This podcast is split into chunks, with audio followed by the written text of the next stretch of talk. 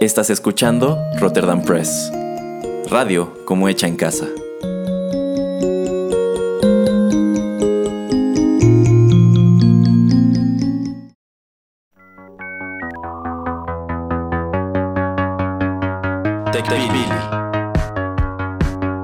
El programa en donde analizamos la tecnología de manera relajada y divertida.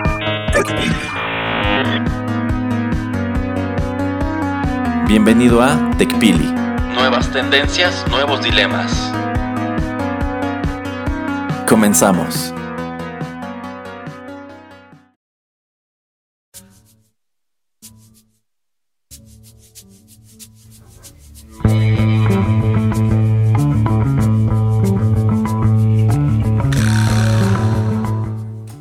Tal amigos? Bienvenidos a la emisión número 32 de TechPili, nuevas tendencias, nuevos dilemas. Los saluda Juanito Pereira a través de los micrófonos de Rotterdam Press. Y bueno, si alguna vez se lo han preguntado, pues hoy estamos grabando en una esplendorosa, esplendorosa tarde a las 8 de la tarde. Y como ya se pueden dar cuenta, me acompaña el señor Erasmo. ¿Qué, ¿Cómo está en esta gran tarde aquí en las instalaciones de Rotterdam? Uh, noche, noche, señor Pereira, son las ¿Cómo? 8 de la noche. Ah, no, no, vea, vea afuera, vea y Yo ya vea veo bien. oscuro, yo ya veo oscuro. Pues sí, amigos, ya cambió el horario, ya regresó el horario No, real. no, no, de ninguna manera este horario es falso. ¿Por qué es falso, Erasmo? A ver, mira. Quick Maths. No, Este dura 7 meses. ¿Cuántos meses tiene el año? 12. Entonces la mayoría del año la vivimos en este horario. Por ende es el horario verdadero. de ninguna manera. Este horario no existía antes de 1994. Ah, no. No. Fue una invención así muy loca. Sí, sí, algo que se les ocurrió de la manga porque lo pusieron en Estados Unidos y dijeron, Mm. uy, tenemos que subirnos a ese tren del ahorro de energía y lo estoy poniendo entre comillas. Pues qué gran mentira, señor Erasmo. Esto existe como desde la Primera Guerra Mundial. Ah, bueno, en otros países, pero aquí en México no. Bueno, y ya díganos en serio, ¿por qué, ¿por qué en verdad no le gusta este horario? A mí no me gusta el horario de verano porque yo sí soy de estas personas a quienes les pega horrible, al menos durante dos semanas. No puedo dormir, o me da muchísimo sueño, no me da hambre, o me da muchísima hambre, no puedo comer a las horas que estaba acostumbrado a comer. Ay, no, no, no, no, yo sufro muchísimo con este horario. Yo creo que usted lo que tiene es un gran problema y necesita un psicólogo. De ninguna manera, señor Pereira. Además, Yo creo que esto, esto más bien es ese tipo de personas que es muy difícil de que se puedan adaptar a las nuevas cosas. Entonces, usted va a ser, usted ya es, pero va a ser todavía peor un, un ancianito gruñón, así de los que ven a los niños jugar afuera y va a salir con su bastón así a agitarlo en el aire para, ya quítense de mi césped, malditos niños, mueran. bueno, eso ya sucede, señor Pereira. Bueno, pero ya hablando en serio, este, ¿tú crees que sirve de algo hacer el cambio? A ver, yo le voy a preguntar algo, señor Pereira. En todos los años que llevan implementando el horario de verano, ¿usted ha pagado menos en su recibo en esos bimestres?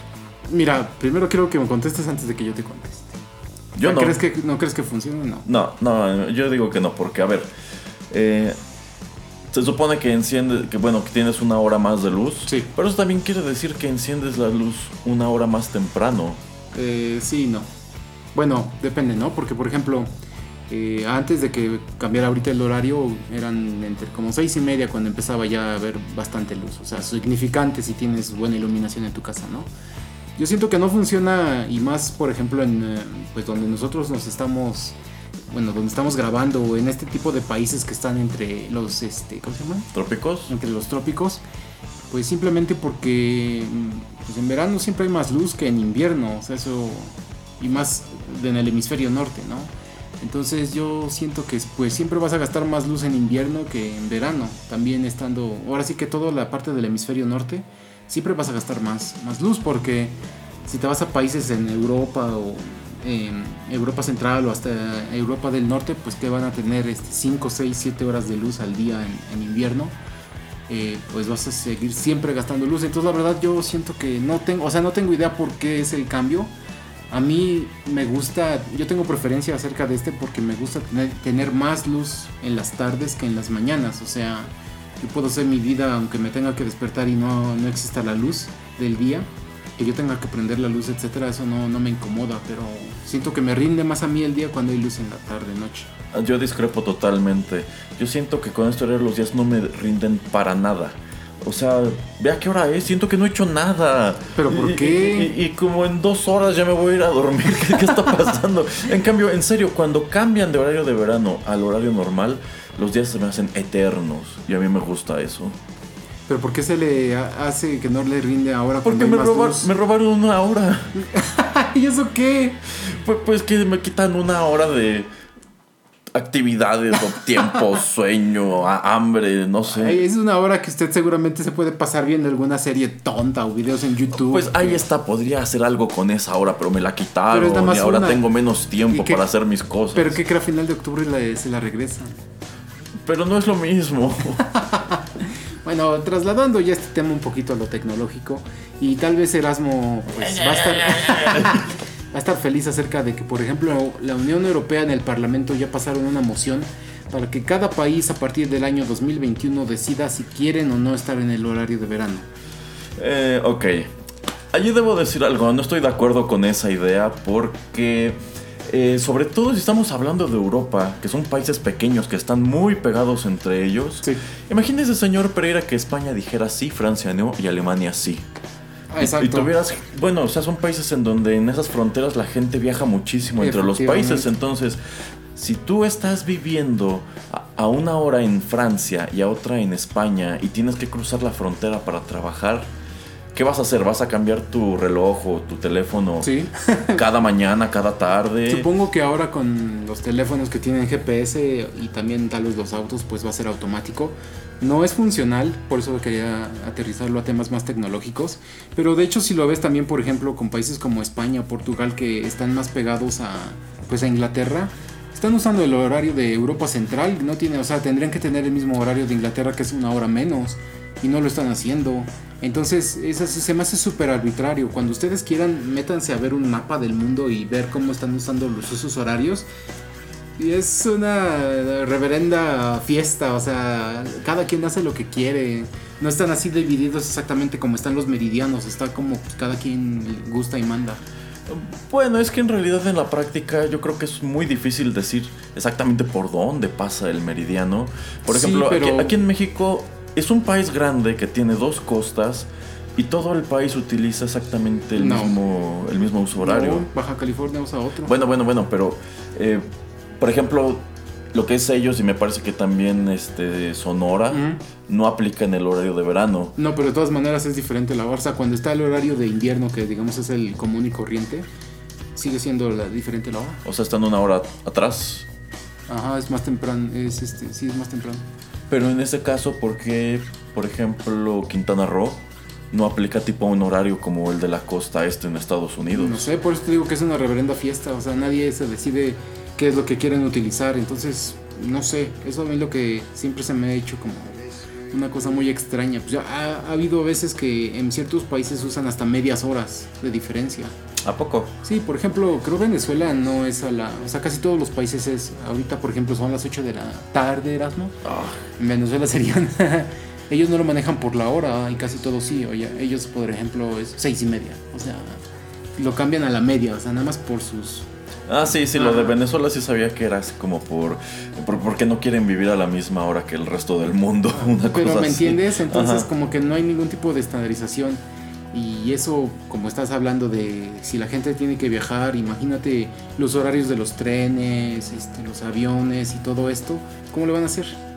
Eh, De hecho, sí, de por sí, tan solo si vuelas a la costa este de Estados Unidos, que eh, pues puede estar unas cuantas horas eh, adelantado, eh, pues de pronto es como que enredado. A ver, si salgo de México a esta hora, la hora que me marca aquí de llegada en el itinerario es la de México o la de Estados Unidos, que se supone que debe ser la de Estados la, Unidos, la ¿no? del puerto de llegada. sí. Ajá.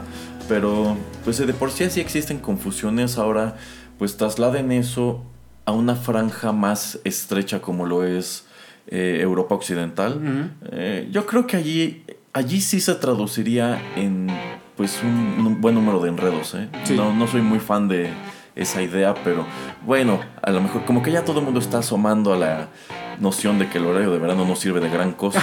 Y yo creo que esto eventualmente se traducirá en que digan, ay, ¿saben que Ya todos están haciendo con el horario de verano lo que quieren, ya que no exista. Y ese día yo seré feliz. Será al revés. No. Muchos van a decir el horario de invierno no sirve y entonces se quedarán en el de verano por siempre. No, no, no lo harán, más les vale no hacerlo. No, pero es lo que te digo que es el problema ahora en Europa. O sea, les van a dar la elección de ¿te quieres quedar en el de verano o en el de invierno? Úchala, sí. Después vamos a tener otros que como Venezuela van a querer brincarse a media hora. sí, así es. Pero como te estoy diciendo, por ejemplo, nosotros en nuestro trópico, pues, eh, o sea, no varía, creo varía como un par de horas este, en todo el año la luz. Ajá, Pero hay países donde varía, como te digo, hay países donde hay 7 horas de... 6, 7 horas de, luz en invierno y luego hay 6, 7 horas de, noche en, en verano. Entonces, no sé, la verdad, te digo, a mí me encanta que sean, estés, no sé, en, Europa, norte de Europa a las 9 de la tarde, de la noche, pero el sol está afuera. ¿cuál, es 9? A mí me ha tocado que anochezca a las 11. Por ejemplo. ¿Qué les pasa? Yo lo sé, pero pues ¿Qué les pasa a vivir hasta allá arriba? ¿Qué le pasa al mundo de estar este, inclinado? Ay, no. Por, eso está el mundo lleno de desgracias. Por, culpa de la gente que juega con el tiempo, como el señor Pereira. Pero pues, ¿qué se le va a hacer? Entonces. No, no, no. Yo quiero. ¿Tú rindes más, ¿tú rindes más cuando hay menos luz? O sea, ¿eso es lo que me estás diciendo? Sí, la verdad, sí. Digo, pero porque, siempre trabajo de noche. Pero porque te la vives encerrado. Bueno, en ese aspecto sí, como que no hace gran diferencia. Sí, exactamente. O sea, tú gastas luz la misma porque siempre tienes tus luces encendidas. Es la verdad, sí. En, esta cabina se gasta mucha electricidad, y, lo admito. Y cabina, luego les hago una foto, parece más este baticueva, pero región 4, porque la verdad aquí casi ni ventanas hay.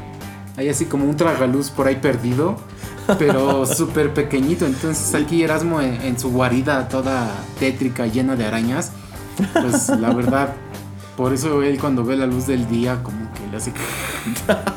me quema un poco y me sale humito. No, de, hecho el tragaluz es nada más porque de pronto tengo que asomarme al exterior en caso de que toque alguien la puerta, pero ya estoy pensando en, eh, taparlo porque ya ordené un periscopio por Amazon. Ah, mire, yo pensé que ya había puesto de esos este, timbres que tienen una camarita web y todo. Un, un interfón. Ah, que, eso habría sido más práctico, pero es que el periscopio está más lujoso y tiene más caché. Obviamente. ¿Quién tiene un periscopio en su casa? Así es. Bueno, eh, otra cosa que lo quiero relacionar con, con un poquito de, de, la economía, del tema tecnológico, Erasmo? Bueno, en su momento se manejó que el horario de verano se implementa en México, o la mayor parte de México, pues sobre todo porque tenemos una relación comercial enorme con Estados Unidos. Entonces, eh, pues por ejemplo, para el comercio era una bronca que cuando los bancos en Estados Unidos ya estaban cerrados, en México seguían abiertos y viceversa conforme te vas moviendo hacia el otro lado del país. Entonces dijeron, a ver, a ver, pues vamos a empatar que toda esta zona de Norteamérica, pues la mayor parte de ella esté dominada por eh, la hora central. Entonces, en teoría se supone que por eso es que aquí en México empezamos a adoptar el horario de verano. Porque a fin de cuentas, pues como señala el señor Pereira, en realidad no es como que en invierno perdamos pues muchas horas de luz. O sea, yo creo que muchos ni siquiera percibimos esa diferencia antes de que lo implementaran.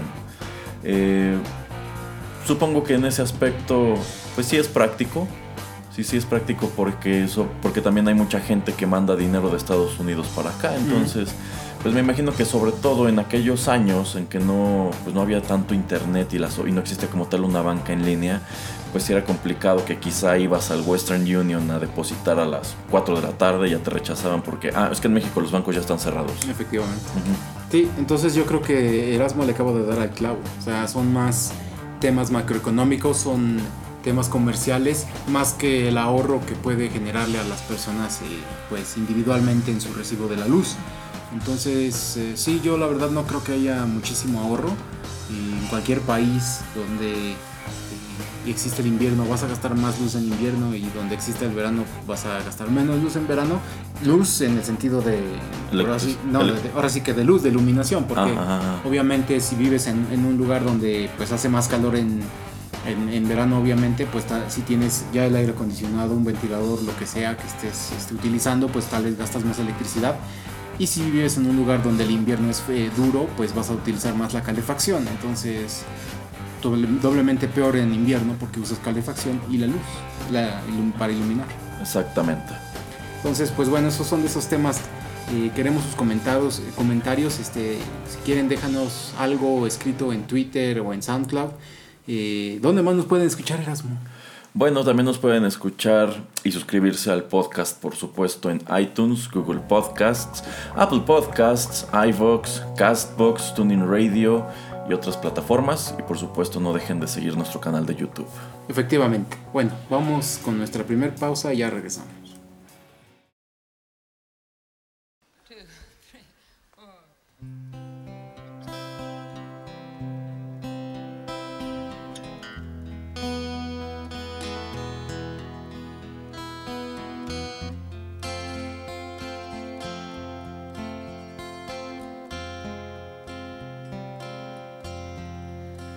You were here before. Couldn't look you in the eye.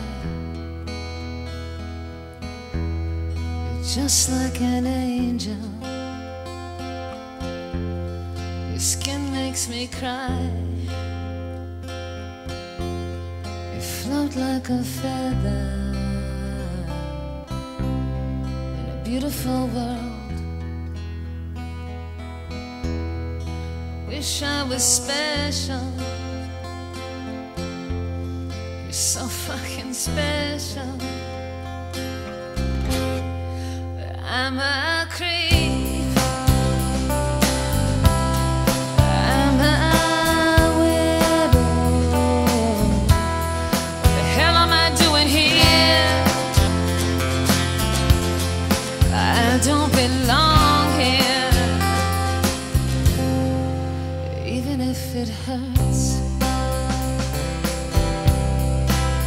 Have control.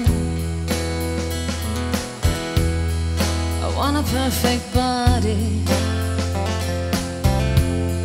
I want a perfect soul. I want you to notice when I'm not around. I wish I was special. Special.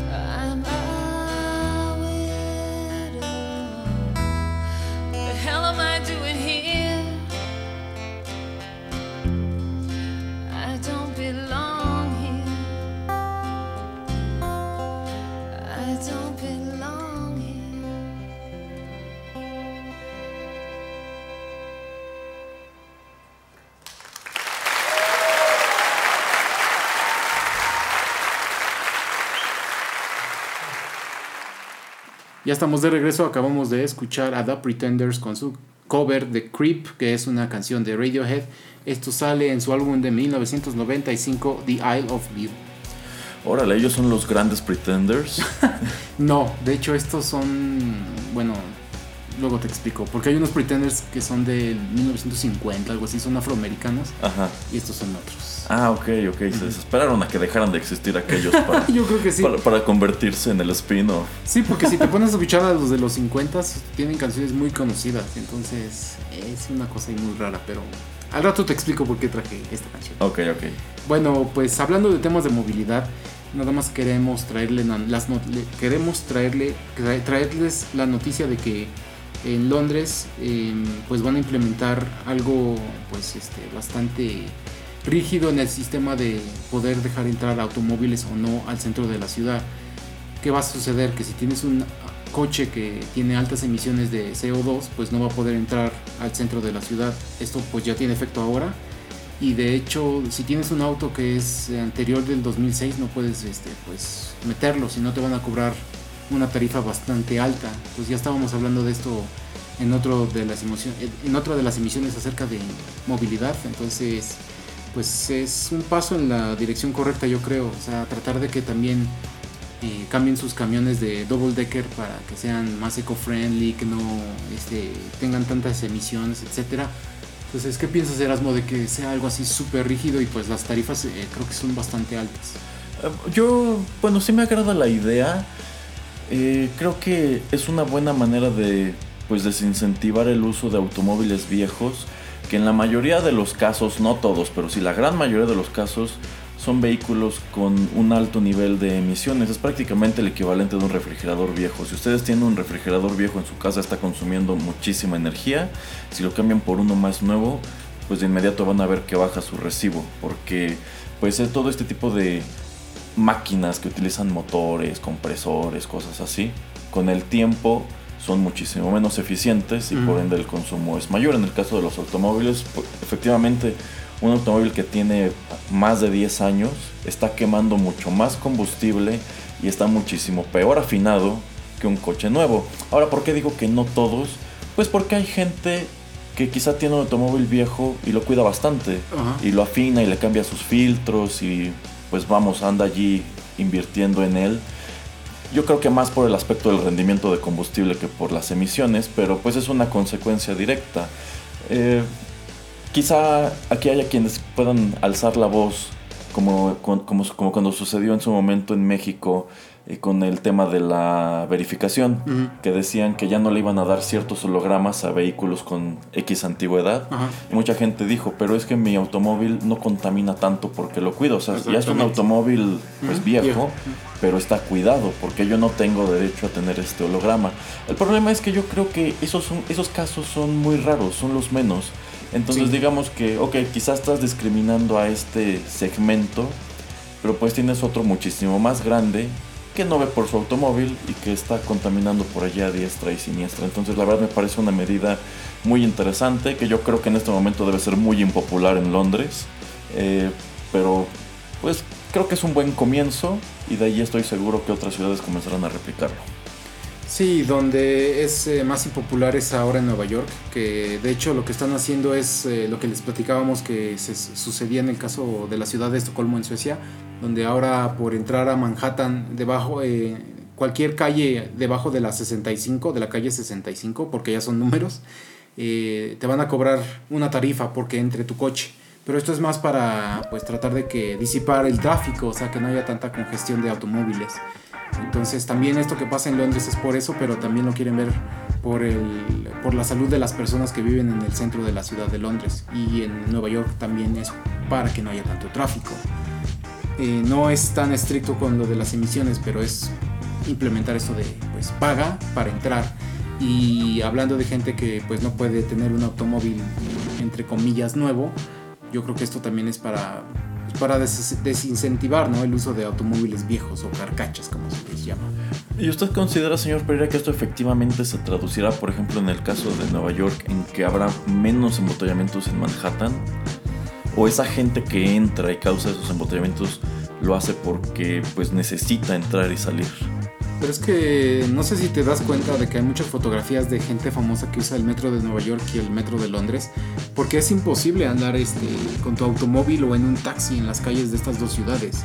Entonces, lo que las ciudades hacen que estaba yo escuchando en, un programa era de que este tipo de impuesto es adrede, pero el dinero que se genera o que recaudan, la, la gran mayoría de este dinero va a proyectos, por ejemplo, para hacer nuevas líneas del metro, nuevas eh, líneas para bicicletas, eh, mejorar el servicio de, de, autobuses. Entonces, por ejemplo, la, el eh, metro de, de, Nueva York es una desgracia, o sea, está muy, muy feo, está muy descuidado. Eh, necesita pues tratar de modernizarse, pero pues de dónde vas a sacar el dinero si el dinero federal casi no te llega. Entonces necesitas de alguna manera recabar pues más dinero y yo creo que es, es eso, o sea, cuando tengas mejores sistemas de transporte público vas a hacer que los coches bajen. Y yo siento que en cualquier ciudad grande eh, los automóviles van a causar tráfico, quieras o no. Y más que nada, pues, eh, horas pico, como les llamamos, ¿no? Entonces siento que tal vez va a bajar un poco, no tanto, pero a la vez necesitas incrementar tu capacidad de transporte público, si no, o no cambia. Yo creo que el problema, si hablamos de Manhattan, es exactamente el mismo de la Ciudad de México, que es la sobrepoblación. Uh -huh. Que hay adentro más gente de la que la ciudad puede sostener en realidad. Sí. Y el hecho de que también tiene un gran flujo de foráneos uh -huh. que todos los días entran y salen. Porque, pues, aunque no lo parezca, la Ciudad de México tiene precisamente ese mismo sistema de desincentivar que la gente entre en automóvil, que son las casetas de peaje que se pueden encontrar en todos los accesos. Eh, pero bueno, de cualquier manera, todos los días la Ciudad de México se convierte en un monstruo de coches uh -huh. y por eso ha obtenido este ranking de, pues me parece que la primera o la segunda ciudad con mayores problemas de tráfico a causa de los automóviles. Eh, bueno, si, si, se aplicara una medida un poco más severa como esta que señala el señor Pereira en la Ciudad de México, quizá disminuiría un poco el problema, pero es que dices, ok, quizá en, en Nueva York o en Londres me, me muevo en metro uh -huh. y no hay tanta bronca, pero es que en la Ciudad de México moverte en lo que sea en hora pico es imposible. Ajá. Porque te asomas a la Ciudad de México a las 8 de la mañana, está lleno de coches, está lleno de gente en el metro, en el metrobús, en las bicicletas, Ajá. en esto, en el RTP, bla, bla, bla, bla, bla. Entonces, eh, pues allí yo creo que más bien es desincentivar que más gente se meta a vivir allá. Sí, tratar de pues que negocios eh, no tengan ahí sus oficinas centrales, las tengan en otras ciudades también. Y siento que por lo menos en lugares como Nueva York y en Londres, eh, cuando comparas el, si voy en automóvil me hago una hora, pero si voy en metro me hago 30 minutos y no tengo que buscar dónde estacionarme, pues mejor me voy en metro. Pero como hablamos a, en el caso de México, pues eso es imposible porque todo en todos está, todos lados está lleno. Eh, no sé qué va a pasar cuando el tráfico pues literalmente colapse en, en la Ciudad de México, no sé qué, qué, medidas se van a tomar porque pues digo, es eso que dice la gente viejita como Erasmo, pero pues sí cada día estamos peor. pues vamos, como que allí traen su estrategia de tratar de hacer más puentes, más desniveles, modificar ciertas calles, pero yo siento que todo eso es insuficiente y que esas acciones son muchísimo más lentas que el crecimiento del parque vehicular. Uh -huh. Y también otro problema que le veo en la Ciudad de México es que no hay como tal eh, grandes impuestos que desincentiven la, la posesión de, de, un vehículo y que hay una abundancia de estacionamiento.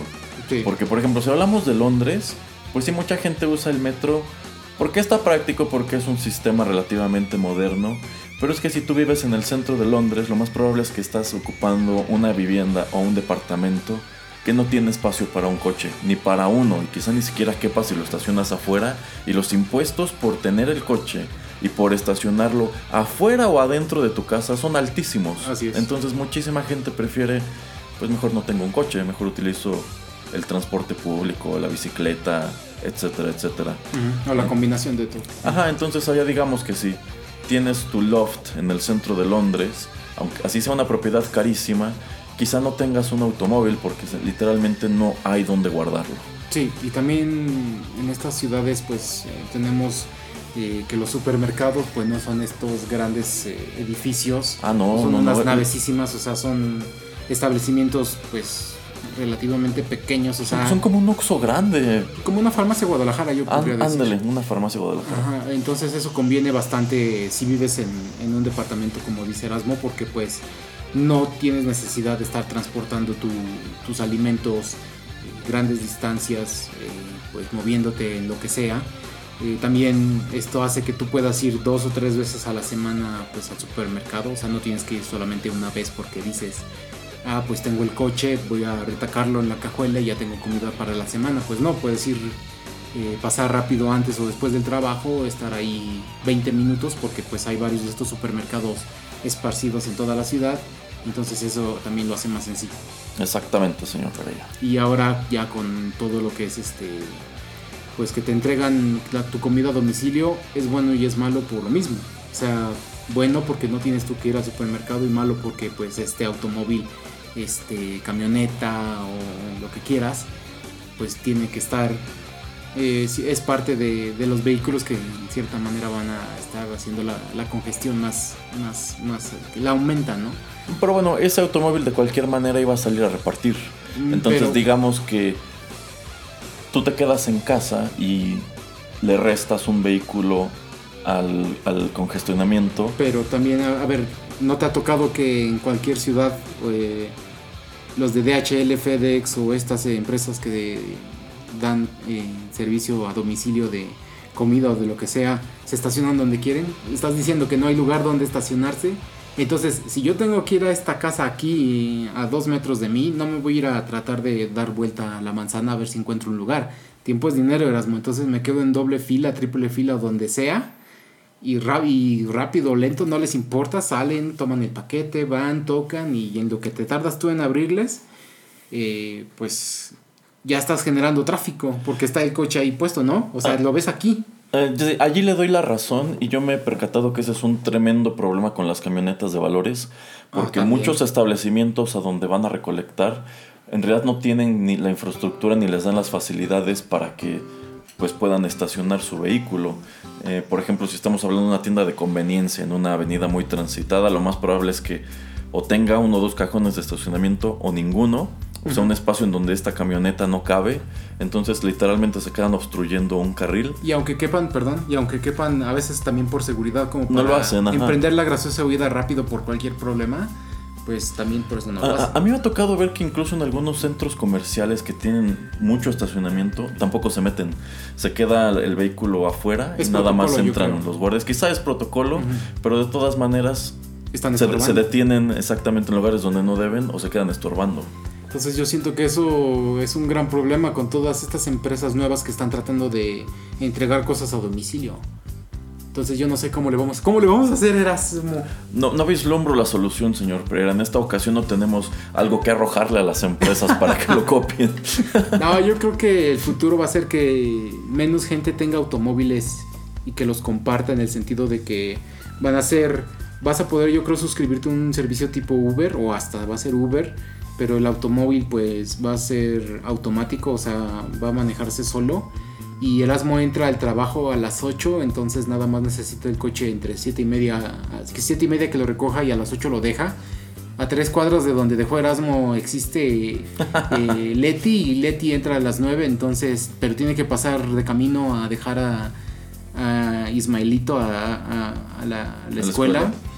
Entonces a las 8 y 15 ya está recogiendo a Leti al hijo y a las 9 ya está libre el coche y a las 9 pues se convierte en auto para entregar paquetes. Entonces va a la paquetería, recoge o le meten ahí, los robotcitos meten ahí, los Wallis los meten ahí los, los paquetes y el, el automóvil va otra vez a- al trabajo de Erasmo.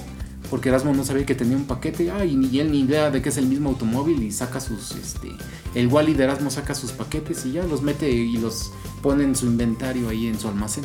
Santo cielo, creo que el señor Pereira está viendo el futuro. no, yo me lo imaginaba más como un rollo tipo ecobici, pero de coches. De que fueran como coches compartidos. Ah, yo o pensé públicos. que. Yo, yo con lo de eco, ecobici o ecocoche pensé que me iba a salir con alguna cosa como los picapiedra. Como que, el tronco que vamos a tener que usar las- los pies para poder mover. No, pero quizá que pues hubiera una flota de automóviles este que tienen bases igual que las ecobicis. Entonces Ah, si necesitas uno lo agarras y si no, pues no hay ningún problema.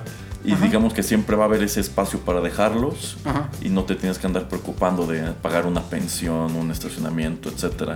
Pero la idea del señor Pereira está más interesante y me remonta un poco a una un proyecto que tuvo Ford en Estados Unidos que era precisamente de compartir tu vehículo, que decían, a ver, a ver, tú utilizas tu Ford para ir de tu casa al trabajo y se queda 8 horas estacionado en el mismo lugar. Entonces tú puedes ponerte de acuerdo con otro usuario para que él utilice tu vehículo para quizá otras actividades, quizás es un taxista o un Uber. Ajá. Entonces tú vas, Y- y le, dices, le dónde se va a quedar el coche, él lo recoge, lo trabaja y lo deja en su lugar a la hora que tú sales del trabajo. No es mala idea. Yo creo no que es también mala eso idea, vamos. pero yo creo que le vieron mucho el problema de la seguridad.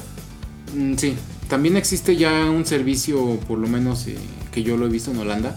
Eh, lo que estás diciendo, existe un lugar exclusivo para un coche compartido.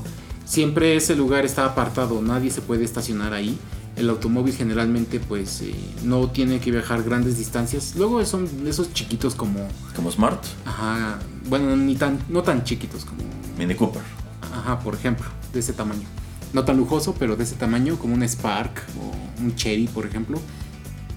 Entonces, lo que ellos, eh, esta empresa cree que tú vas a utilizar el automóvil no para el fin de semana, sino que lo vas a usar por 2, 3, 4 horas eh, para lo que tú quieras. De hecho, llegas al lado del automóvil, mm, mandas un mensaje eh, con, tu, teléfono, tienes la aplicación, le das enviar. El, el automóvil identifica que tú estás ahí afuera, entonces abre la puerta y en la guantera está la llave para hacer ignición del coche, para empezar, para pues encender el automóvil. Y lo usas dos, tres horas, regresas y listo. Y es más barato que rentarlo en una empresa de estas grandes que te lo renta por día. Porque tú solamente la- lo necesitabas por dos, tres horas, digamos. Te estás mudando y necesitas mover un mueble de tamaño mediano y varias cajas. Entonces no lo vas a usar 8 o 10 horas, sino un par de horas. Entonces también existen estos servicios. Y ya sabes que eh, estos autos están esparcidos en varias eh, locaciones en, en tu ciudad. Y sabes que si no está en, en tal calle, eh, no sé, como a dos, bueno, como a un par de kilómetros hay otro. Ah, no, no suena como mala idea, es más parecido a lo que yo decía Ujú, de Covici, sí. pero con coches. Entonces yo creo que alguna mezcla de todo lo que estamos hablando, algo así yo creo que va a suceder porque si no no hay no va a existir otra manera, o sea, como que también nos estamos enfrentando a esto de eh, querer que la gente esté más en, en sus casas a que esté viajando, ¿no? O sea, también con lo de los trabajos, va a haber tra- más y más, va a haber trabajos que no vas a tener que salir de tu casa, que simplemente con tu conexión al internet. Y pues yo creo que estas empresas grandes como lo es Ford, ahora Tesla, Chrysler, tienen que buscar formas de que se utilicen los coches y Erasmo no, no se va a comprar un automóvil para usarlo una hora al día. No, no, de hecho, yo creo que precisamente la tirada de algunas de estas empresas automovilísticas, eh, como temerosas de que llegue el momento en que ya no se necesite el automóvil, es que empezaron a sacar bicicletas, sus Sí. propias bicicletas que, eh, pues en algunos casos como el de Audi era una cosa súper cara que se veía ultra conceptual, como una especie de bicicleta del futuro que Ajá. dices, es una bicicleta, no necesita tantas cosas, es una cosa que se roban muchísimo más fácil que un coche. de hecho. Este, por ejemplo, eh, en ese mismo orden de ideas de Ford, eh, hubo un tiempo en Estados Unidos que si comprabas ciertos modelos te regalaban una bicicleta plegable que cabía en la cajuela. Por ejemplo, si comprabas una SUV, te incluían una bicicleta marca Ford, Mira, que era, eh, bueno, la podías guardar allí, entonces era tipo, ah, pues si vas camino al trabajo y sueles estacionarte quizá en un centro comercial y caminar un par de cuadras, ya no tienes que caminar esas cuadras, puedes hacer el resto del trayecto en bicicleta. es una buena, tan buena, Ajá, buena pero no les dio gran resultado, ¿eh? Y que yo sepa, eh, Ford ya descontinuó esto. Eh, Chevrolet sacó su propia línea de bicicletas. Ah. Es que digo, eran como cinco modelos, una urbana, una de montaña, etcétera. No sé qué resultado les haya dado, pero aparecían como modelos en las páginas de sus distribuidores. Eh, y como que esa era su movida. Incluso por allí creo que BMW hasta sacó una bici eléctrica. Sí, creo O sea, que sí. de- de También que- Porsche, creo vi una de Ajá, Porsche. de que le veían futuro a ese rollo, se lo veían. Entonces yo creo que pues más que enfocarnos en soluciones de automóviles, deberíamos enfocarnos en soluciones de bicicletas. De movilidad. O de, ajá, o de movilidad alternativa. Porque ya ves que también hay estos patines del diablo que se están haciendo muy este, famosos, ¿no? Entonces, Ajá, como Segways, ¿no? Este, no Ah. sé, güey, patín del diablo, que es un scooter. Ah, es un no, no sé sí es scooter en inglés. Porque yo he visto en la Ciudad de México unos como Segways que de hecho este, nada más están dispersos en la calle. Ahí está detenido, entonces creo que tú te suscribes a una aplicación y con esa lo desbloqueas para utilizarlo y creo que te da un número de, de kilómetros que lo puedes mover. O sea, no, no mucho, creo que uno o dos kilómetros nada más. Entonces, por ejemplo, si andas por la colonia Roma y quieres eh, trasladarte un poco más rápido unas cuantas cuadras, agarras uno de esos. Pero no es. A ver, nada más le voy a enseñar rápido Erasmo. No, es esto. no, no, ah, no, es no como un. Segway, Sí, no es un scooter. Sí, literalmente es como un Segway. ok. Eh, e incluso habían cambiado un poco el programa de Ecobici porque las bicicletas ya no las anclabas a estas estaciones, sencillamente estaban Regadas. allí regadas, detenidas en la calle. Es que eso también es malo en muchas ciudades donde esto sucede también en China y en otros lados donde ya existen estas empresas que pues simplemente tienen un chip en, en el cuadro y solamente tú llegas y la usas. Ajá. O sea, tienen como su candado atrás en la, en la rueda de atrás, pero pues tú las puedes encontrar donde sea y básicamente estas empresas te dicen pues cuando dejes de utilizarla nada más ahí bótala y se acabó. Ajá, exactamente. Así funcionan estas bicicletas y estos Segways que comento. Bueno, eso también lleva a otro tipo de problemas que es este, pues, estás molestando o interrumpiendo a la gente que está caminando. y- Pues de hecho la empresa que trajo ese rollo de los Segways tuvo un problema no hace mucho en la Ciudad de México porque un usuario eh, que lo estaba utilizando en la banqueta le pegó a una persona y esta persona hizo un escándalo.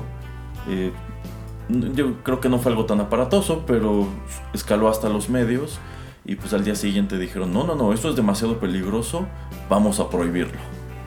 Imagínate, yo creo que en Estados Unidos donde puedes demandar por cualquier cosita, Eh, es sí. el acabose de la empresa. sí, sí, sí, sí.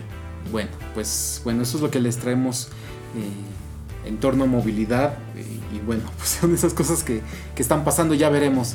Señor este, Elon Musk, si nos está escuchando, pues eh, también mándenos un Tesla o un auto con piloto automático. Aquí lo usamos bien. Claro que sí. Bueno, ya vamos a una pausa y ya regresamos.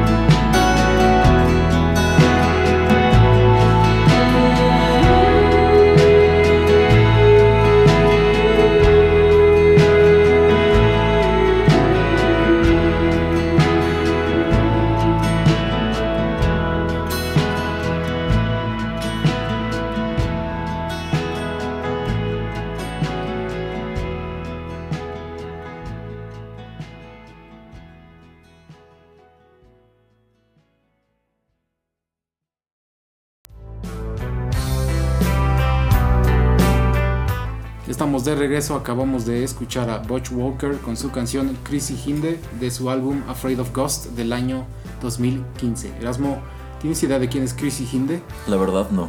Pues Chrissy Hinde es eh, la cantante de The Pretenders. Ah, ok. Entonces yo dije, momento, este nombre yo lo he escuchado en algún lado. Y entonces, pues, escuché la canción de, de estos chicos y dije, ah, bueno, pues voy a hacer la conexión y voy a traer también una, una canción de Pretenders. ok, ok. Entonces esa es la única cosa que, que quería yo enlazar, como ve. Muy interesante, señor Pereira. Y bueno, el- la, la emisión pasada les hablábamos acerca de, de Apple y todos los servicios nuevos que presentó, pero nos quedamos con, con ganas de hablarles de Apple Card, que no es lo mismo que Apple Pay. Apple Card va a ser el propio servicio de Apple que junto con Goldman Sachs creo están sacando y Mastercard están sacando su propia tarjeta de crédito donde ustedes van a poder ir directamente con Apple como pues, pretendiendo ser un banco y literalmente eh, pues manejar ahí sus finanzas con ellos, o sea, hacer compras directamente con esta tarjeta. ¿Qué pasaba con Apple Pay? Con Apple Pay eh, tú tenías una tarjeta de cualquier banco, la ingresabas en tu sistema, en tu wallet, en tu cartera electrónica, en la aplicación eh, de tu teléfono, de tu iPad, y pues ya ibas eh, de comercio en comercio o en línea y ibas pagando con esto. Pero pues ¿qué sucedía? Mucha gente que se roba eh, bases de datos y pues de muchos lugares eh, con tarjetas de crédito de miles de personas pues podían hacer meter las tarjetas a, de cualquier usuario a un servicio o a una aplicación de Apple Pay ir a lugares donde aceptaban esto y pues como pues nunca tienes que mostrar físicamente la tarjeta tú puedes ir comprando y comprando claro obviamente tal vez las cantidades no son estratosféricas o sea no son productos de 10 mil pesos pero sí podías ir, no sé, gastarte mil pesos en un supermercado o ir a comprarte cosas pequeñas. Y era muy difícil de detectar y de detener esto. Entonces, también para detener este tipo de robo de identidad, lo que hace Apple es sacar pues, su propia tarjeta, donde el CBB va a ser dinámico, o sea, los tres dígitos que vienen atrás de la tarjeta. Cada que tú quieras vas a poder cambiarlos, que es como la última línea de defensa en caso de que alguien obtenga todos los demás datos tuyos, pues estos tres dígitos nunca los van a tener porque tú los vas a poder ir cambiando. Y lo que quiere hacer Apple, pues se me hace muy ambicioso y como ya les decíamos, se están enfocando mucho en, en los servicios más que ya en productos como, la, como el iPad.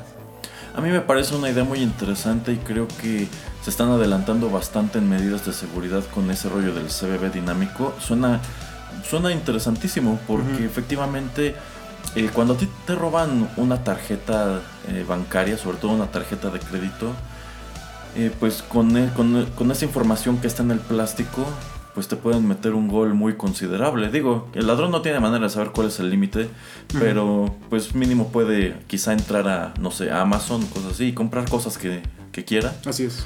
Y pues allí tiene todo lo que necesita. Y también algo que sucede con las de débito, es que se van a los supermercados a hacer retiros en las cajas. Ajá. Lo cual a mí me parece muy curioso porque se supone que necesitan el NIP, Ajá. pero pues supongo que alguna manera de, burlar esta situación han encontrado.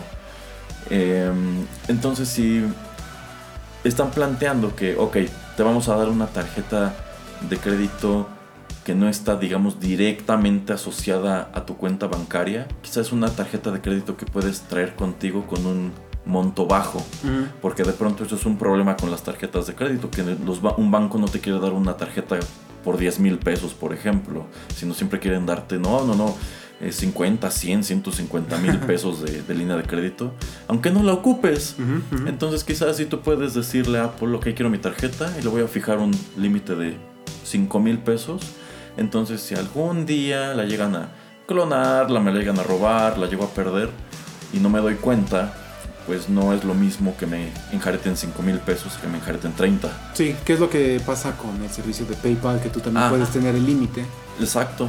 Y ya muchos bancos están copiando esto de pues que tengas tú tu propio wallet o tu propia cartera para tener límites al día.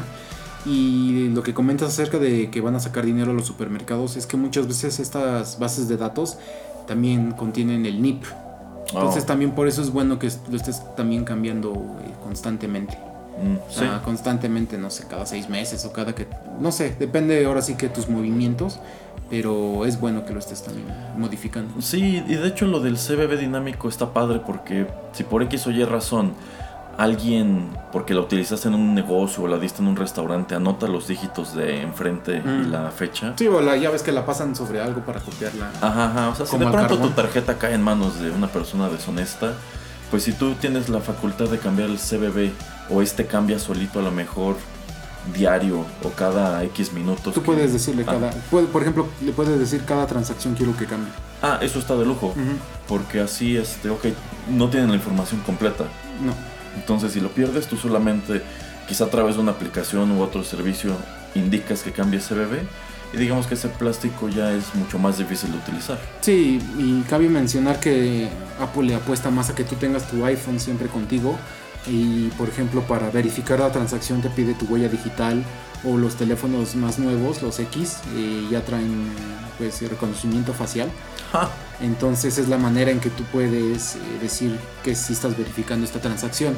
También no va a haber tanto, o sea, sí te pueden dar el plástico, es gratis y puedes pedirlo las veces que tú quieras, o sea, si se te pierde o lo quieres tener nada más de recuerdo, una colgada en, en un cuadrito en tu casa y otra para traerla cargando, puedes hacerlo, porque simplemente va a traer, creo, los últimos cuatro dígitos de, de la tarjeta y tu nombre, pero solamente tu nombre, o sea, no tu, no tu nombre completo, sino tu nombre de pila.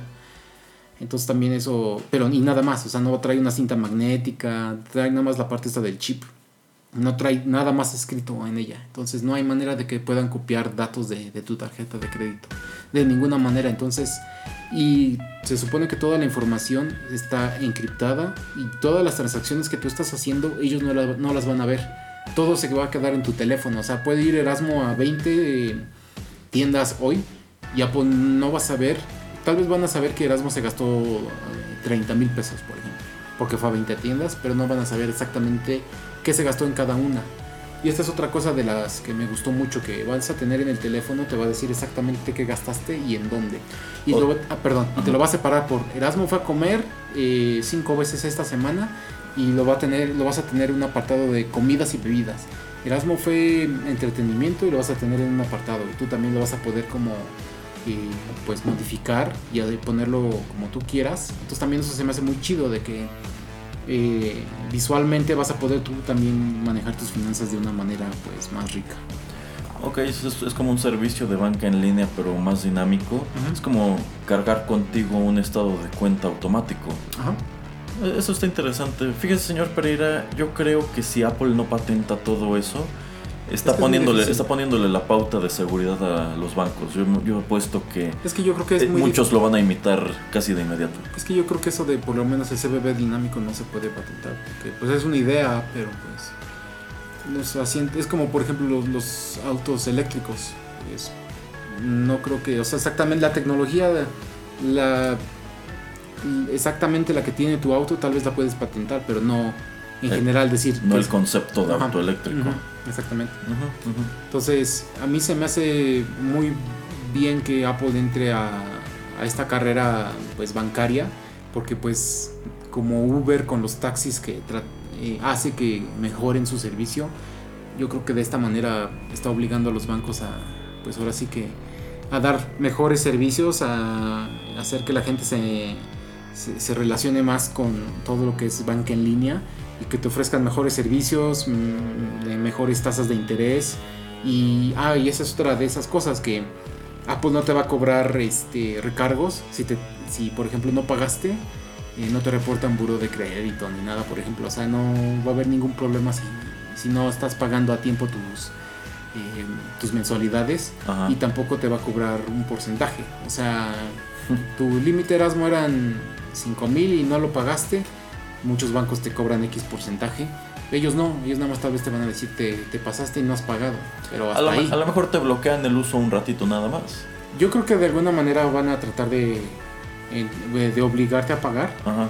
Pero según ellos lo ponen, o sea, tampoco va a- no te van a cobrar ninguna tarifa por tener la tarjeta, ni anual ni mensual. O sea, es básicamente es gratis. O sea, tú puedes ir mañana, bueno, todavía en México no, pero creo que es en Estados Unidos, Canadá y creo Inglaterra va a empezar. Vas a poder ir, eh, sacar tu tarjeta y se acabó. Te va, o sea, es gratis. Sacar la tarjeta es gratis. Y, Ajá. ajá, y no- nunca te van a cobrar ningún tipo de comisiones, ni tarifas, ni nada. O sea, ellos quieren como que el dinero fluya a través de ellos, porque pues ya ves que por cada transacción el banco, cuando están utilizando una terminal o eso, se queda con cierto porcentaje. Entonces yo creo que esa es su tirada, como están viendo que no quiero tarifas, no quiero ningún tipo de comisión, simplemente con lo que el porcentaje que me toca de la venta porque estás usando mi servicio, ya con eso. Su- Suena muy interesante, suena como que efectivamente más que tirarle a las comisiones le están tirando a esos porcentajes que le cobran a los comercios, entonces eh, deben querer hacer volumen, Sí, ¿no? sí, o sea, sí, empezar a acaparar es- ese mercado que paga con tarjetas bancarias o tarjetas electrónicas. Eh, está muy interesante, la verdad me llamó mucho la atención. Eh, será, será, bueno, valdrá la pena asomar a qué es lo que sucede con ese programa, porque yo creo que esto sí le, sí le podría pegar a los bancos y podría revolucionar bastante la manera en que se maneja la banca hoy día. Y sobre todo lo que hacían mucho énfasis, ya para terminar, era eso del estado de cuenta, de que pues tenía en cierta manera jeroglíficos, de que decía gastaste 323 pesos con 77 centavos, pero si Erasmo no se acuerda que, ah, es que me compré unos audífonos en esta tienda, ah, debe ser eso, porque pues dice algo que tal vez no tiene ninguna relación con la tienda, el, el estado de cuenta, sino pues no sé, eh, el registro fiscal o lo que sea. No sé exactamente qué sale en el estado de cuenta, pero ellos a través de, creo, inteligencia artificial y machine learning o- y no sé qué otras cosas, y van a hacer que estos números y todo esto se traduzca exactamente. Erasmo fue a la tienda X de la esquina tal y tal y es, ahí fue donde compró sus audífonos. O sea, te va a decir específicamente dónde fue que compraste. Eso está bien porque eh, los estados de cuenta de una tarjeta, dependiendo de qué banco se trate, pueden ser un verdadero enredo. Entonces hay veces que pues sucede que quizá no encuentras algún consumo o algún pago que realizaste, sobre todo porque juegan mucho con la fecha de corte y la fecha de pago. Entonces es. tú dices, pues llegó mi estado de cuenta de marzo, Ajá. pero hay cosas que no veo que, que no veo allí y dices y bueno después investigas ah es que las aventaron hasta abril por la fecha de corte Porque Ah, cosas así es, es enredado entonces eh, creo que este rollo de, de Apple Card está lleno de muy buenas ideas ojalá pues la ejecución sea buena porque a fin de cuentas yo, yo creo que si esto pega y si todos los demás bancos empiezan a imitar ese tipo de modalidad pues eh, ahí netamente el ganador va a ser el, el usuario así es. es como Tron que pelea por el usuario. Y bueno, Erasmo, algo que odies mucho de las tarjetas de crédito actualmente o algo que quisieras ver en, en este tipo de nuevas tarjetas de, del señor Apple, ¿Sabe qué detesto con toda mi alma, señor Pereira? dígame. Llamar a los call centers. Porque, por ejemplo, para dar un aviso de viaje al extranjero es una lata. Para aclaraciones, lo, lo que, lo que usted se le antoje, tan solo pedir saldo, que los 16 dígitos, que Ajá. una contraseña que fuiste a tramitar a la Hace 20 sucursal, años, que un NIP que quizá nunca utilizabas. Es, es un rollo y todavía espérate media hora que te atiendan porque tu llamada es muy importante. Yo Es por- detesto eso. Es por eso que ya muchos eh, bancos internacionales o en otros países a mí me ha tocado ver que ya, eh, por ejemplo, eso que dices que vas a salir al extranjero, básicamente entras en línea a tu banco y hay un apartado que dice voy a salir al extranjero, le das clic de que y hasta le puedes decir voy de tal día a tal día, o sea, Está bien. y ahí córtale porque tal vez como dices le estás pasando tu tarjeta en una terminal que no debías o en un cajero automático este donde no tenías que ta- estar eh, pero tal vez la tratan de utilizar cuando tú ya te fuiste pues o varios horrores no de, de este mundo o, por ejemplo, cancelar una tarjeta. Imagínate, te roban la cartera Ajá. y llamas para reportar que te robaron la tarjeta. ¿Me puede dar los 16 dígitos de su plástico? ¿Qué, qué- qué cree que le acabo de decir? Digo, yo, yo creo que la gran mayoría de nosotros no los tenemos anotados en ninguna Ni te parte lo sabes por- de porque memoria. es peligroso y no te lo sabes de memoria. Entonces, ¿qué le hace pensar al banco que si te asaltan en este momento algo así y llamas al 01800, vas a tenerlos a la mano? Ni el 01800 tienes a la mano No, o sea. no, no, no, la verdad no. Por ejemplo, por allí un banco que empieza con H había sacado una, una cosa para su aplicación que te permitía cancelar la tarjeta de crédito o como ponerle una pausa Ajá. directamente de tu teléfono. A mí eso, Ajá. se me hacía muy padre Ajá. porque cuando eso sucede el tiempo es crucial. Si te tardas mucho, digo, hay un plazo que puede como que entrar este, en duda todos los, los cargos que hagan. Pero pues mientras tanto, es, es un, es, un, es un rollo, ¿eh? O sea, Sí. no, no es algo rápido todo ese tipo de aclaraciones y reportes. Sí, entonces bloquearla porque vas a salir o bloquearla porque, no sé, estás dormido o lo que quieras, estás borracho o lo que sea. Es que sí pasa, bueno, no sé Erasmo porque es una persona muy antisocial, pero a mí sí me ha sucedido, eh, he conocido gente que sale a borracheras y a las semanas les llega el estado de cuenta y ¿cuánto me gasté? No puede ser. Y en verdad puede ser que en verdad se hayan tomado todo lo que se tomaron en el bar, en el antro donde hayan ido. Y a mí me ha tocado que me digan, ah, pues mira, no manches, me gasté tanto. Y les digo, ¿sabes qué? Sí, sí fuiste tú. Y le invitaste a tal y tal persona, le invita- le- les invitaste este, tragos. Entonces, pues, ¿qué quieres? Ah, Ajá. si te hubieras puesto tú mismo un límite con tu tarjeta, que tu teléfono está bloqueado para que no puedas este, deshacer eso, Ajá. pues te hubieras ahorrado una la nota. Podrían ponerle a lo mejor un como alcoholímetro a tu teléfono. Voy a comprar, ah, necesito que soples aquí en el micrófono. No, estás muy intoxicado, no te voy a dejar gastar. Creo que hay aplicaciones que te ponen a hacer este, operaciones ari- aritméticas o algo Ah, así. sí es cierto, sí. Y preguntas así muy extrañas o muy difíciles que simplemente si estás muy alcoholizado, pues en verdad no podrías responder. sí, vaya que la tecnología es todo un descubrimiento. Oh, sí, oh, sí. Bueno, vamos con nuestra última pausa y ya regresamos a cerrar aquí el programa.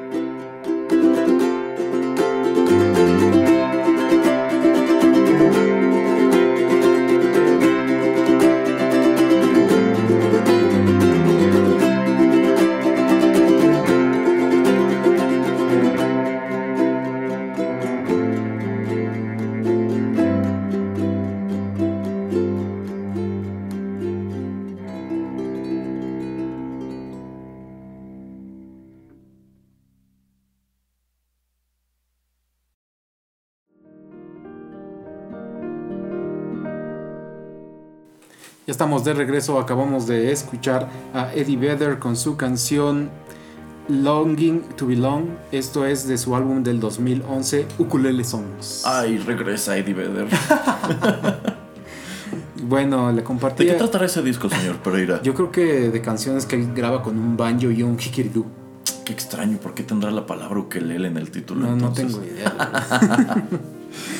bueno, le compartí a Erasmo una noticia que la verdad yo no sabía. Que siento que es un gran problema con Twitter. Siento que Twitter no crece, no se hace una empresa importante entre usuarios por el número de bots que hay. O sea, es hasta donde yo sabía era muy fácil poder sacar una cuenta de Twitter. Y algo que están anunciando ellos es que tú con tu propia cuenta ya no vas a poder seguir mil personas diarias. Vas a poder seguir solamente a 400. Y wow, qué amables son para tratar de detener a todos estos bots y todo este spam, etcétera. Porque seguramente le ha pasado más a Erasmo que a mí. A mí me han seguido muchas cuentas que pues no tengo ni idea de dónde me encontraron, que en verdad son hasta en inglés. Y, o sea, son cosas que yo digo, oye, tú no eres ni real. O sea, alguien está manejando tu cuenta y estás pagándole para eh, darle seguir, seguir, seguir a muchas personas para saber quién cae y te sigue de regreso. Eh, entonces a mí se me hace muy buena esta idea de, de detener este tipo de prácticas porque siento que Twitter pues aparte de todo el veneno y toda la negatividad que comparte la gente entre ellas los comentarios pues siento que no, no puede mejorar, no puede ser una red social eh, relevante en el sentido de que hay tantos bots de que Erasmo hace un comentario negativo acerca de algo que está pasando con una persona o, o tal vez con una rama del gobierno o con un personaje específico y le llueven mil eh, comentarios literalmente bots para tratar de enterrar su comentario o, de cualquier campaña que se esté realizando o cualquier cosa que no quieran que se vean mensajes en contra o eh, pues simplemente que tienen eh, el otro punto de vista. Entonces a mí eso es lo que no me, no me agrada de, de Twitter y por eso siento que pues que no, no mejora Híjole, sí, la verdad es muy curioso cómo Facebook se ha convertido en lo que es y en cambio Twitter pues sigue en un lugar muy similar al que estaba hace 10 años.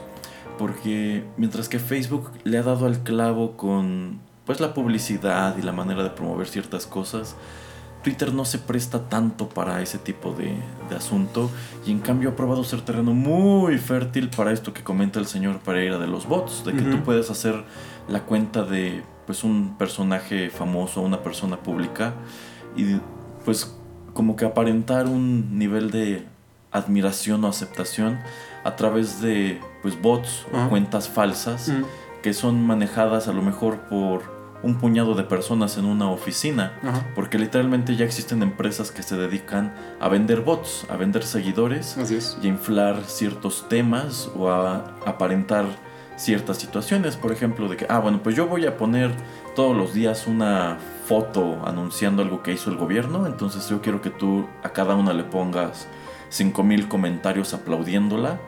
eh, pues para sobre todo enterrar como señala el señor Pereira cualquier comentario detractor o quiero que te dediques a desincentivar los comentarios negativos. Entonces lo que hacen es pues responderte eh, y bloquearte y cosas así como para pues intimidar o para que digas a esto no tiene caso. Eh, pues sí, Twitter ha probado ser bastante, bastante fértil para esto. Ya les contaba en otro programa pues lo que hacen muchos medios de noticias, que lo que hacen es exactamente como lo como posteó la nota algún periódico o alguna cadena de televisión en su cuenta oficial, hacen que al mismo tiempo la posteen a lo mejor 5000 cuentas y de este modo se las arreglan para atraer tráfico. ¿Por qué? Porque si te pones a buscar, no sé, acontecimientos Nueva York, te va a aparecer un montón de cuentas que comparten la misma historia, entonces terminarás en alguna de ellas. Sí, porque piensas que es relevante porque muchas personas la están compartiendo. Exacto. Y hablando eso de comprar seguidores, ya hablábamos acerca de esto cuando decíamos de la gente popular, porque no pienso decirles de otra manera, esta gente popular en Instagram y en otros lugares donde están comprando seguidores para que en verdad después puedan tener eh, gente que en verdad existe que los empiece a seguir porque pues se dan a notar por el número de seguidores que tienen que en muchos casos pues no existen. Entonces, ¿tú qué crees Erasmo? ¿Tú crees que esta medida de hacer que las cuentas eh, se detengan en 400 diarios, que 400 diarios siguen siendo muchísimos, Sí. eh, ¿tú crees que es una buena manera de, de hacer que la gente, bueno, de que estas empresas, eh, oficinas, dejen de tratar de enviar tanto spam o hacer eh, que obligarte en cierto sentido seguir cuentas que tú ni idea o que tú ni querías seguir? Porque pues ya hablábamos de eso, eh, o sea, si Erasmo lo sigue un escritor estadounidense de finanzas, porque le dio like a un artículo de finanzas? eh, Erasmo ve que alguien le dio este, seguir porque esperan que Erasmo le dé follow back. Que es una de esas cosas que también se me hacen hasta patéticas porque pues yo no voy a seguir a más de 100 personas porque no tengo tiempo para estar viendo tanto Twitter. Entonces no me interesa seguir mil, dos mil, tres mil, cuatro mil cuentas porque no voy a... O sea, no me interesa. No, no puedes tengo tener tiempo. tanta atención, la verdad. Eh, yo, yo creo que esto de limitarte el número de personas a las que puedes seguir solamente hacer de cuenta que están tomando cartas en el asunto, pero ¿eso qué? O sea, yo más bien lo vería como, pues tal vez de cierta computadora no puedes crear más de una cuenta al día. Por ejemplo. O quizás si utilizas un programa tipo TweetDeck, pues a lo mucho puedes manipular a lo mejor 5 cuentas, no 500 Ujú. eh, cosas así. O sea, realmente no creo que eso de limitarte el número de follows desincentive la existencia de bots. Yo creo que sería más útil, pues, eh, quizá reforzar las medidas necesarias para abrir una cuenta y, y que hicieran una limpia de bots como lo que ha estado haciendo Facebook con, pues, con el propio Instagram Facebook también. y con Instagram, de que tenías eh, pequeñas celebridades con 50 mil seguidores y después de la limpia se quedaron con 5 mil y pues todos los demás eran cuentas falsas o cuentas de bots. Sí, lo que decíamos de que hasta les pusieron un ultimátum de no puedes tener bots siguiéndote, no puedes seguir pagándole a empresas o te vamos a cerrar el changarro y pues no te vamos a dejar que vuelvas a abrir una cuenta y a ver, vete a tratar de ser eh, influencer o a tratar de ser popular en otro lugar. Exactamente. Entonces, eh, yo, yo creo que de cierto modo a Twitter debe convenirle la existencia de sus bots porque están creando pues otro tipo de economía y como que esta economía se traduce para ellos en movimiento, en visibilidad, en popularidad. Sí, no, porque yo siento que si Twitter eh, tiene, no sé, un universo de 100 personas, pero 80 son bots, solamente tienes 20 que puedes ir eh, real con compañías que quieren anunciarse en Twitter y que van a ver reflejado eso. O sea, en verdad no va a haber tanta gente que esté viendo estos anuncios, no vas a poder cobrar tanto. O sea, yo como empresa que me quiero anunciar contigo, te voy a decir, pues sabes qué, eres una farsa. O sea, la verdad la gente que puede estar viéndome es la misma persona con sus 500 cuentas que está manejando. Entonces, yo no te voy a dar dinero, Twitter, mejor me voy con Facebook o me voy a otra, a otra página donde en verdad sé que la gente es real, porque estoy viendo que no están compartiendo el mismo comentario o la misma noticia como tú dices. Exactamente. Mm, supongo que la tarea para Twitter está un poco más complicada que este rollo de limitarte el número de, de follows. Bueno, y también eh, la cosa que dice el artículo es que eh, el, número, el número límite que tú vas a poder tener siendo bot o siendo Erasmo, por ejemplo, son 5000, eh, vas a poder seguir 5000 cuentas, ese va a ser el top, hasta que tú, tu misma cuenta empieza a incrementar sus seguidores. Entonces tú puedes tener 26 eh, personas que te están siguiendo, pero tú no vas a poder seguir más de cin- 5000 si no tienes, no sé, hasta X cantidad de seguidores, que también se me hace un buen tope de que tú no puedes tratar de estar eh, pues eh, queriendo entre comillas molestar personas si no tienes más seguidores. O si no tienes más interacciones, porque también, También. hay muchas cuentas que siguen a muchas otras cuentas eh, solamente para darles RT Ajá, y likes y realmente no generan ningún tipo de contenido. ajá. Sí, entonces pues son ese tipo de, de cuestiones que, que estamos viendo que Twitter tiene que manejar, más siendo ya una empresa grande que pues si no empieza a generar más dinero va a desaparecer. Porque pues bueno, ya después vamos a traerles en, en Facebook, por ejemplo, lo que tratan de hacer ahora con Facebook TV y, su aplicación de Watch. eh, con un programa que Erasmo ve dos veces al día Ay, en sí, México y participa para tratar de ganar Claro, dinero. claro, ¿Cómo se llama el programa? Ah, este rollo de confeti. Pero bueno, eso les platicamos eh, en otra emisión porque pues esta ya nos extendimos bastante. Eh, ¿Algún otro comentario, algo más antes de finalizar, Erasmo? Ay, amigos de Twitter, no estén tan tóxicos. Últimamente ha estado horrible. Pues, pero también es lo que te digo, o sea, ese ambiente hace que la gente no quiera participar. Yo, yo siento que últimamente Twitter se presta más para pelearse que Facebook, ¿eh? Pero es a lo que voy, o sea, pa- ¿para qué quieres ser tú parte de, de este tipo de, de plataformas?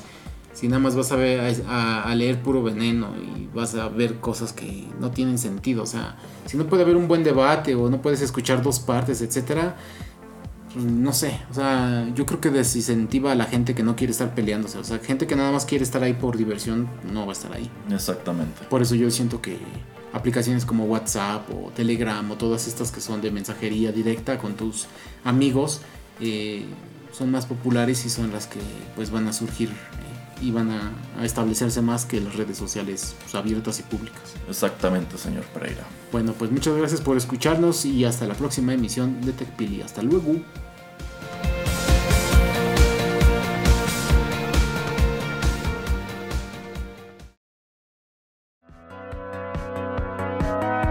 Esto fue TechPili. Nos escuchamos en la próxima emisión para continuar la charla y el análisis de todo cuanto a tecnología se refiere. Te esperamos aquí, en Rotterdam Press.